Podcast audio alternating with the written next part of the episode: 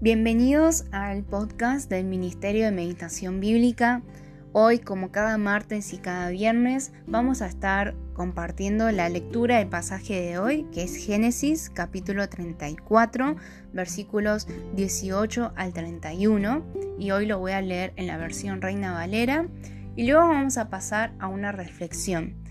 Eh, generalmente hacemos una reflexión de menos de 10 minutos eh, para que sea breve, pero el pasaje hoy requiere de bastante explicación, así que en el día de hoy va a ser un poquito más extenso. Eh, sepan disculpar eso, pero realmente esperamos que pueda ser una herramienta para la meditación de, cada uno de ustedes, para que podamos eh, saborear la palabra de Dios y entender lo que quiere decir a cada una de nuestras vidas. Que el Señor nos acompañe y nos hable en este tiempo.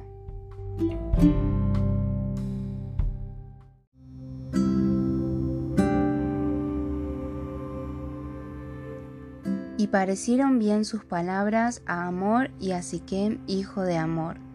Y no tardó el joven en hacer aquello, porque la hija de Jacob le había agradado, y él era el más distinguido de toda la casa de su padre.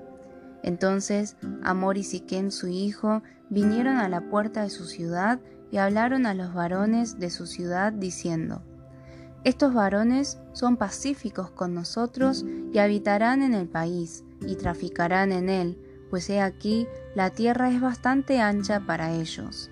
Nosotros tomaremos sus hijas por mujeres y les daremos las nuestras. Mas con esta condición, consentirán estos hombres en habitar con nosotros, para que seamos un pueblo, que se circuncide todo varón entre nosotros, así como ellos son circuncidados. Su ganado, sus bienes y todas sus bestias serán nuestros. Solamente convengamos con ellos y habitarán con nosotros. Y obedecieron a Amor y a Siquem, su hijo, todos los que salían por la puerta de la ciudad, y circuncidaron a todo varón a cuantos salían por la puerta de su ciudad. Pero sucedió que al tercer día, cuando sentían ellos el mayor dolor, dos de los hijos de Jacob, Simeón y Leví, hermanos de Dina, tomaron cada uno su espada y vinieron contra la ciudad que estaba desprevenida, y mataron a todo varón. Y a Amor y a Siquem su hijo los mataron a filo de espada, y tomaron a Dina de casa de Siquem y se fueron. Y los hijos de Jacob vinieron a los muertos y saquearon la ciudad por cuanto habían amancillado a su hermana. Tomaron sus ovejas y vacas y sus asnos y lo que había en la ciudad y en el campo, y todos sus bienes. Llevaron cautivos a todos sus niños y sus mujeres, y robaron todo lo que había en casa. Entonces dijo Jacob a Simeón y a Leví, me habéis turbado con hacerme abominable a los moradores de esta tierra, el cananeo y el fereceo, y teniendo yo pocos hombres, se juntarán contra mí y me atacarán, y seré destruido yo y mi casa. Pero ellos respondieron, ¿había él de tratar a nuestra hermana como a una ramera? Es un poco un desafío hablar del pasaje de hoy porque, bueno, nosotros tenemos este cronograma, ¿no? Y, subimos los podcasts, eh, subimos cada episodio los martes y viernes y queremos respetar eh, es el pasaje que nos toca ese día, que de hecho si, si no tienen acceso al calendario de meditación bíblica pueden entrar a www.meditacionbiblica.com barra calendario y ahí van a ver el calendario de noviembre. Y bueno, eh, si bien tratamos de respetar obviamente el pasaje de cada día y concentrarnos en ese pasaje, el del día de hoy es particularmente un desafío y necesitamos eh, comprender el contexto más amplio. Yo sé que hay muchos de ustedes que meditan todos los días, o quizás meditan hace 5 años, 10 años, 20 años, y también algunos de ustedes eh, oyentes puede ser que hayan comenzado a meditar hoy. Entonces eh, es necesario que expliquemos un poquito el contexto en el cual está este pasaje, primero en el, capítulo 34 en su totalidad y también eh, un poco desde el capítulo 28 en realidad, para poder entender un poquito mejor qué tiene que ver esto con Jacob y, su relación con Dios y la promesa de Dios. Y bueno, en realidad es marcado en todo Génesis, pero eh, voy a ir así, voy a ir desde el capítulo 34 y voy a ir así un poco desde lo que sería el presente, lo que estamos leyendo, hacia atrás y después de atrás hacia adelante para que podamos entenderlo. ¿Por qué esto es importante? Y me detengo un poco a hablar sobre esto, porque si no va a ser eh, muy probable que nos detengamos solamente en las acciones particulares que están pasando en el pasaje de hoy y que terminemos o malinterpretando su significado o aplicando de manera quizás no errónea, pero no del todo correcta.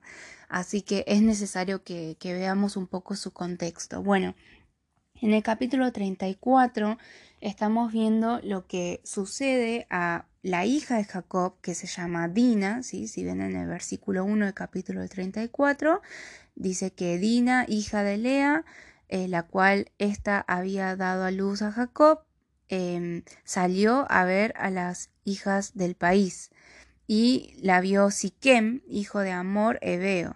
O sea, tenemos que entender un poquito de ubicación geográfica también. Eso va a ser un punto muy importante para entender eh, lo que está sucediendo en el capítulo 34.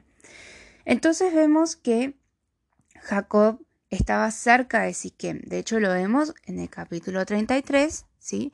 Versículo 18 dice, después Jacob llegó sano y salvo a la ciudad de Siquem, que está en la tierra de Canaán, cuando venía de Padan Aram y acampó delante de la ciudad y compró una parte del campo donde plantó su tienda de mano de los hijos de Amor, padre de Siquem, por cien monedas, y erigió allí un altar. Bueno, Siquem estaba como, digamos, en la parte un poquito más norte del territorio de Canaán. Y recuerden que Jacob, ¿cómo es que llega acá a este versículo 18 y 19? Jacob, ¿por qué estaba viniendo de Padan Aram? Bueno, recordemos que Jacob había estado 20 años en Padan Aram, 7 eh, años estuvo eh, en realidad 14 años estuvo trabajando por Raquel en definitiva y después estuvo 6 años más trabajando para obtener el, el, ganado y todas las otras riquezas y al final sale, eh, de, eh, sale huyendo de Labán y engañándole y está volviendo a la tierra de su padre. Pero recuerdan por qué se había ido de la tierra de su padre? Bueno, eh, él junto a su madre Rebeca habían hecho esta estrategia, este engaño, porque Isaac iba a darle la bendición de la primogenitura a Esaú y a través de ese engaño Jacob termina recibiendo la bendición de la primogenitura y, bueno, y entonces Esaú se enoja mucho con Jacob y quería matarlo y en realidad un poco también eh, una estrategia de Rebeca fue decirle a Isaac que, no quería que, que, Jacob se case con una cananea como le había hecho Esaú y bueno, Isaac también le pareció bien que Jacob vaya a la casa de Labán, ¿no? a Padan Aram a casarse, no con alguien de las cananeas y por eso Jacob, por este doble motivo, había ido a Padan Aram. Pero algo muy importante sucede en el capítulo 28. Si tienen una Biblia ahí, sería muy bueno que me puedan acompañar en el capítulo 28, eh, de los versículos 10 hasta el 22. Vemos lo que sucede de camino a Padan Aram, ¿no? Y, o sea, cuando sale de la casa de su padre, eh, a la noche, eh, tiene un sueño Jacob, en el cual Dios se le aparece y le promete que, eh, o sea, le hace la misma promesa que le había hecho a Abraham, ¿no? Le hace la promesa de que le iba a dar ese territorio, de que su descendencia iba a ser como el polvo de la tierra. Dios le asegura que va a estar con Jacob, que lo va a guardar. El versículo 15 dice, He aquí yo estoy contigo y te guardaré por donde quiera que fueres y volveré a traerte a esta tierra, porque no te dejaré hasta que haya hecho lo que te he dicho. Eh, e, esa, tierra, ¿no? Donde estaba, mm, el versículo 10 dice, mm, o sea, ¿de dónde había salido? Salió pues Jacob de Berseba, ¿no? Entonces Dios le estaba eh, asegurando que le iba a dar ese territorio, que le iba a dar descendencia y que en algún momento iba a volver de, de, Arán. Y ahí es cuando eh, después Jacob hace este voto bueno, ya hablamos de esto la semana pasada, ¿no? Eh, pueden, pueden recapitular eso cuando vimos el capítulo 28. Y hace este voto diciendo eh, en el versículo 20, si fuere Dios conmigo y me guardar en este viaje en que voy y me diere pan para comer y vestido para vestir y si volviera en paz a casa de mi Padre, Jehová será mi Dios. Habíamos hablado de todas este, estas condiciones que le pone Jacob a Dios. Pero bueno, eh, ahí versículo 19 dice, llamó el nombre de aquel lugar Betel, ¿no? Es, es, muy importante esto porque después Dios cuando se le aparece a Jacob durante todos esos años siguientes, Dios le dice, yo soy el Dios de Betel. O sea, Dios se nombra a sí mismo eh, en base a la relación con Jacob, en base a la experiencia que Jacob venía teniendo con Dios. Y cuando Jacob está, o sea, después de haber pasado esos 20 años, ¿no? Y, está volviendo a la casa de su padre, ¿qué es aquello lo cual más temía? Jacob tenía miedo de morir porque Esaú seguía vivo. Y encima le, le, dijeron que, que estaba viniendo con, con cuatrocientos hombres, y Jacob pensó, ah, mi hermano debe seguir muy enojado conmigo todavía y me va a venir a matar.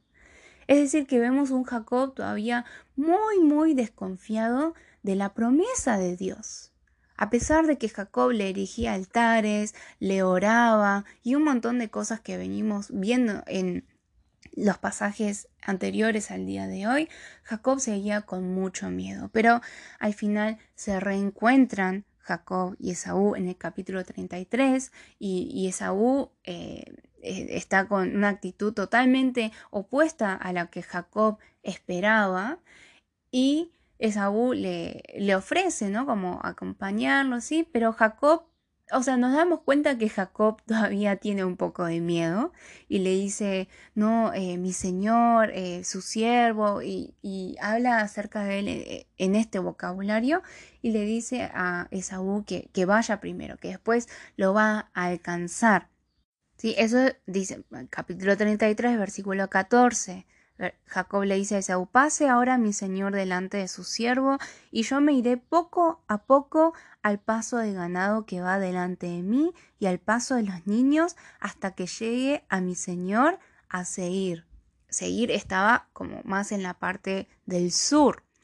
Y Jacob le está diciendo, bueno, yo voy a ir al ritmo de mi ganado y de mis niños y, y después, y después me voy a encontrar con vos allá en seguir. Pero, eh, versículo 15, dice, y Esaú dijo, bueno, dejaré ahora contigo de la gente, dejaré ahora contigo de la gente que viene conmigo, y Jacob dijo, ¿para qué esto? Halle yo gracia en los ojos de mi Señor. O sea, Jacob no quería nada que ver con Esaú. Versículo 16. Así volvió Esaú aquel día por su camino a seguir. Y habían quedado en encontrarse en seguir, que queda más al sur. Esto lo pueden googlear fácilmente 17. Eh, y Jacob fue a Sucot. Y Sucot queda mm, eh, más eh, en la parte norte. Dice, y se fue a Sucot y edificó allí casa para sí. O sea, no tenía ninguna intención de moverse de ahí. E hizo cabañas para su ganado.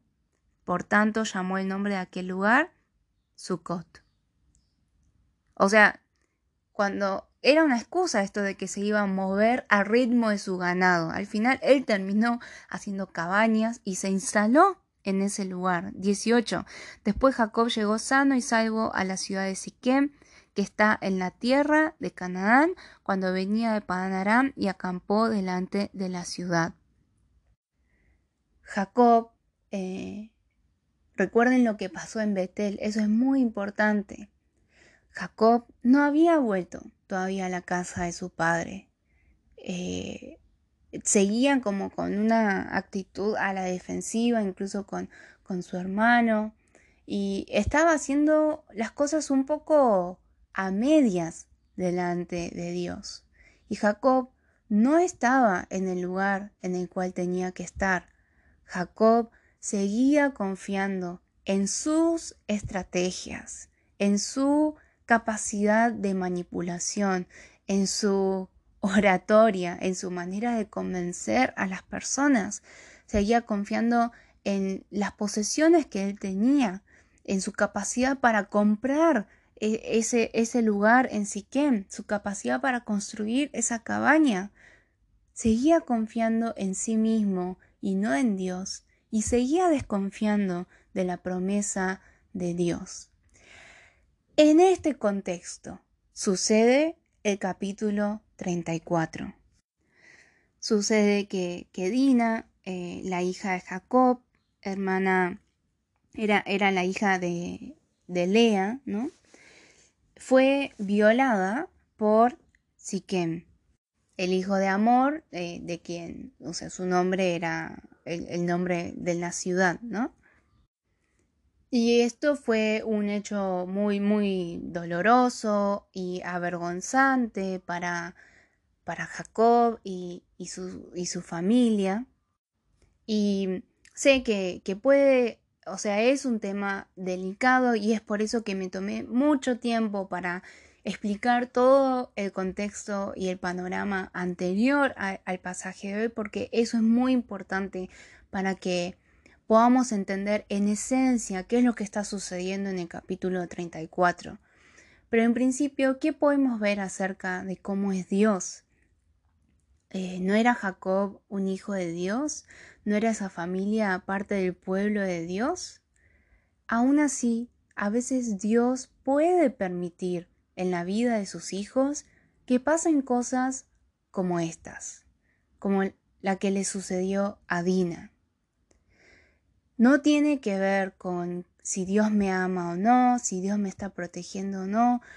podemos ver a lo largo de, Génesis que a veces Dios interviene, por ejemplo, como intervino, no sé, cuando Abraham vendió a su, a su esposa Sara y, Dios interviene, por ejemplo, en la familia del, faraón o del rey Abimelech, pero a veces Dios también deja que ocurran cosas que para nosotros, a ojos humanos, eh, en nuestro sentimiento de, defensa por, por, nuestra familia, por nuestros afectos, nos parecen atrocidades y realmente lo son.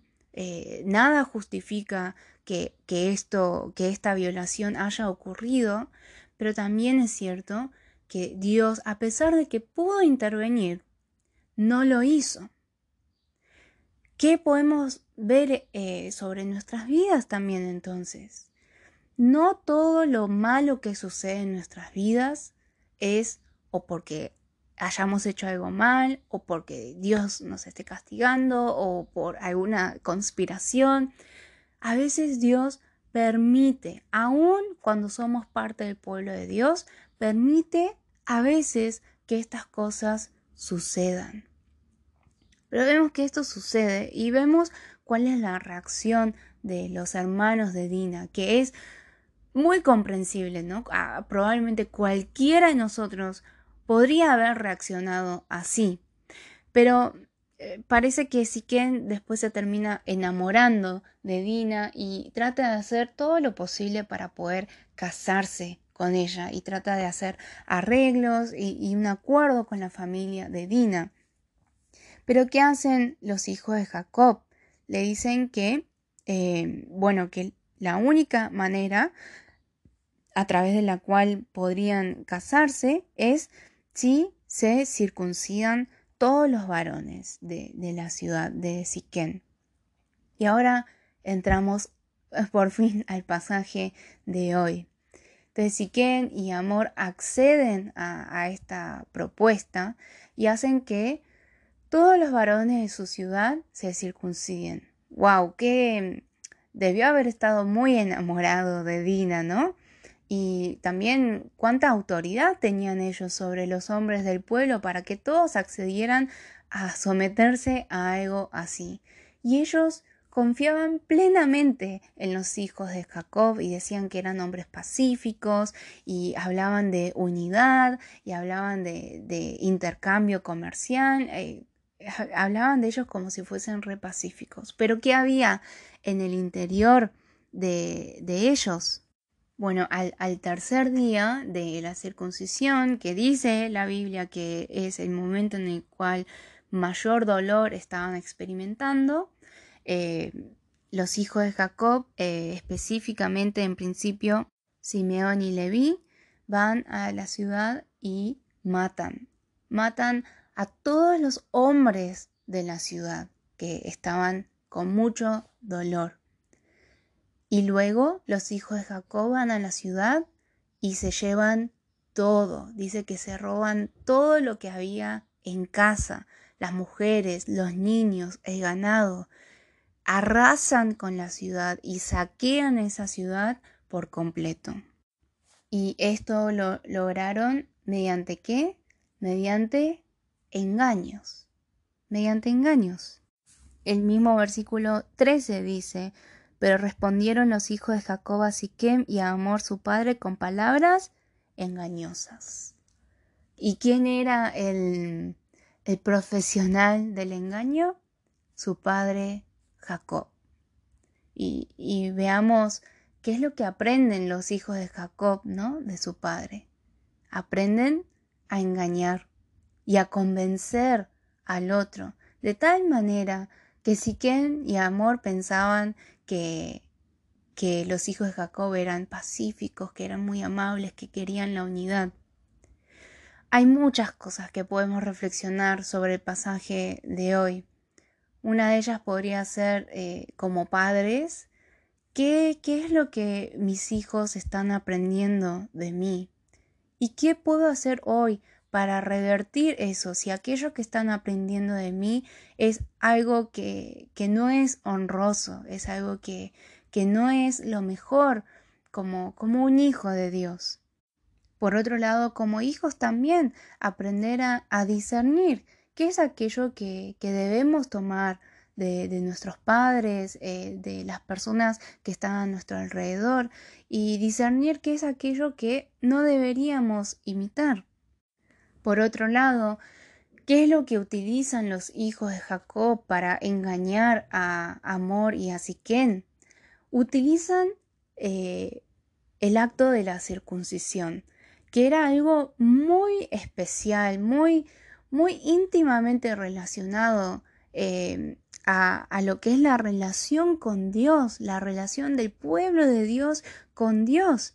Y utilizan eso para poder eh, encontrarlos desprevenidos a los ciudadanos de, esa ciudad y utilizan algo que es muy especial de su relación con Dios para poder sacar su propio beneficio. Y también podríamos preguntarnos si no hay algo en, lo cual, algo de, mi vida de fe, algo de mi relación con Dios, que estoy usando para mi propio provecho, que estoy usando para engañar a alguien. No sé, voy a dar un ejemplo que quizás parece un poco tonto, pero quizás eh, le, le decimos a alguien que somos cristianos, que vamos a la iglesia, para que confíen en nosotros y nos den un trabajo o nos den eh, una posición de favoritismo o les hacemos creer que pueden confiar en nosotros y utilizamos el hecho de ser cristianos para nuestro propio beneficio. Es uno de, de muchos ejemplos y quisiera invitarte a que puedas pensar en el día de hoy si no hay algo de, de tu vida de fe que estés utilizando para tu propio beneficio y para engañar a los otros. Y por último, y también la razón por la cual hice esta introducción tan extensa al principio, vemos que luego de, estos hechos, em, Jacob y la familia Jacob queda como alguien muy abominable frente a los demás pueblos que vivían ahí y Jacob estaba realmente en temor. Y nos vamos a adelantar al pasaje de mañana. En el capítulo 35, Dios le dice a Jacob, levántate y sube a Betel y quédate allí y haz allí un altar al Dios que te apareció cuando huías de tu hermano Esaú. Y luego en el capítulo 35 vemos que Jacob finalmente vuelve a Betel y vuelve a la casa de su padre, cosa que no había hecho hasta ese momento. Entonces, ¿por qué el capítulo 34 nos narra este hecho tan extraño que parece que no tiene nada que ver con el hilo de la narración. Probablemente a través de esta situación y a través de, quedar e, en una situación tan complicada Jacob y su familia en esa región geográfica, Dios cuando le dice a Jacob, Jacob, bueno, ahora anda a Betel. ¿Te acordás? Yo, eh, o sea, era, eh, era el voto que había hecho Jacob y era lo que había pasado en la relación entre Dios y Jacob. Y Jacob no estaba en el lugar en el que tenía que estar. Jacob estaba en el lugar que era más cómodo para él, que en el cual estaba independiente, se podía suplir a sí mismo, no le faltaba nada, pero no estaba en obediencia a Dios. No estaba haciendo lo que realmente le correspondía en su relación con Dios, porque no confiaba todavía en Dios. Y luego de lo que sucede en el capítulo 34, cuando Dios le dice a Jacob que vuelva a Betel, Jacob lo hace. Lo hace. Esto no quiere decir que Dios a propósito haya hecho que sucedan los hechos del capítulo 34. Por eso dije que era un poco un desafío hablar del pasaje de hoy. Pero lo que sí vemos es que a través de esos hechos que suceden, que es cierto que Dios permite que suceden, que sucedan, luego Jacob eh, eh, quizás fue como un empujón para Jacob para superar sus miedos, porque en realidad Jacob tenía miedo de que Saúl lo mate, ¿no? Pero ahora es como que tiene un mayor miedo a que todos los habitantes de, esa parte lo maten. Y quizás ese miedo fue mucho mayor al miedo que tenía hacia su hermano Saúl. Quizás eso también un poco lo empujó a, bueno, finalmente en el capítulo 35, moverse de allí e ir al lugar en el cual tenía que estar. Entonces, reflexionemos en cómo es Dios, en cómo nos trata Dios a nosotros también. Eh, quisiera que puedas reflexionar por último, si en este momento estás en algún lugar o estás tomando alguna decisión em, que te hace sentirte independiente y, que puedes suplirte a vos mismo y estar cómodo en ese lugar, pero que quizás no estás haciendo lo que Dios te había dicho que hagas. Estás tomando quizás el camino más amplio en vez del camino estrecho. Estás tomando el camino que te beneficia a vos y, no que el que beneficia a lo que Dios quiere que hagas por tus hermanos en la fe o quizás por algún no creyente que, que necesita escuchar de la palabra de Dios a través de tu vida, de tu testimonio. Hay muchas maneras en las cuales podemos aplicar la palabra de hoy. Te invito a poder reflexionar en estas cosas y, y escuchar lo que Dios quiere decir a tu vida.